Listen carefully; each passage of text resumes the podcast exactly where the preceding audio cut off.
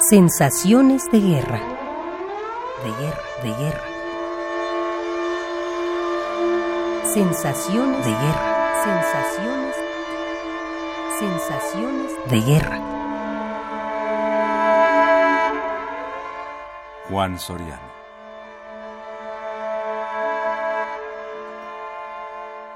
Cuando oí la noticia por primera vez, me sentí completamente desconcertado porque yo no esperaba que una persona como el señor Bush pudiera hacer una cosa tan tan extravagante y tan loca, ¿no? De, de provocar una guerra peligrosísima que cuesta miles de vidas, muchos dólares y que es muy riesgosa, ¿no? Entonces yo dije, pues esto qué es, ¿no? Hay que esperarse para entender qué pasa, ¿no? Y ya he estado pensándolo mucho y a cada rato me viene a la cabeza el pensamiento como alguien que se ha creado en un país que ha tratado de hacer lo que siempre se ha soñado de, la convivencia humana de gentes de diferentes razas, de diferentes países que se juntan y viven juntas y tienen sus religiones, tienen su manera de pensar, de comer, de ser, sus idiomas y viven en santa paz, ¿no? Y de pronto esta esta salida de tono, esta cosa tan absurda de provocar una guerra, pues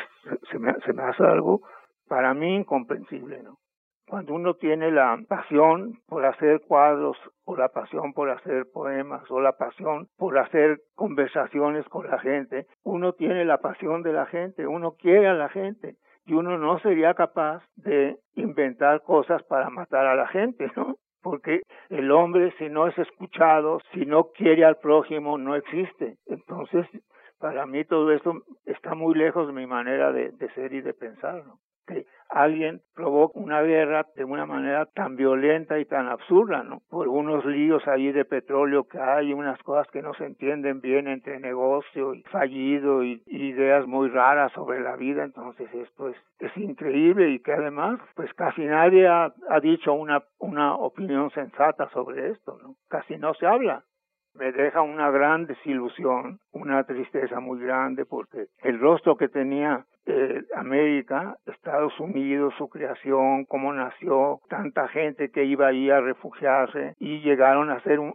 país muy interesante, muy lleno de vida, donde todavía van gentes de todas partes, ¿no? Hay muchísimos mexicanos viviendo ahí, trabajando, hay gente de todas partes del mundo.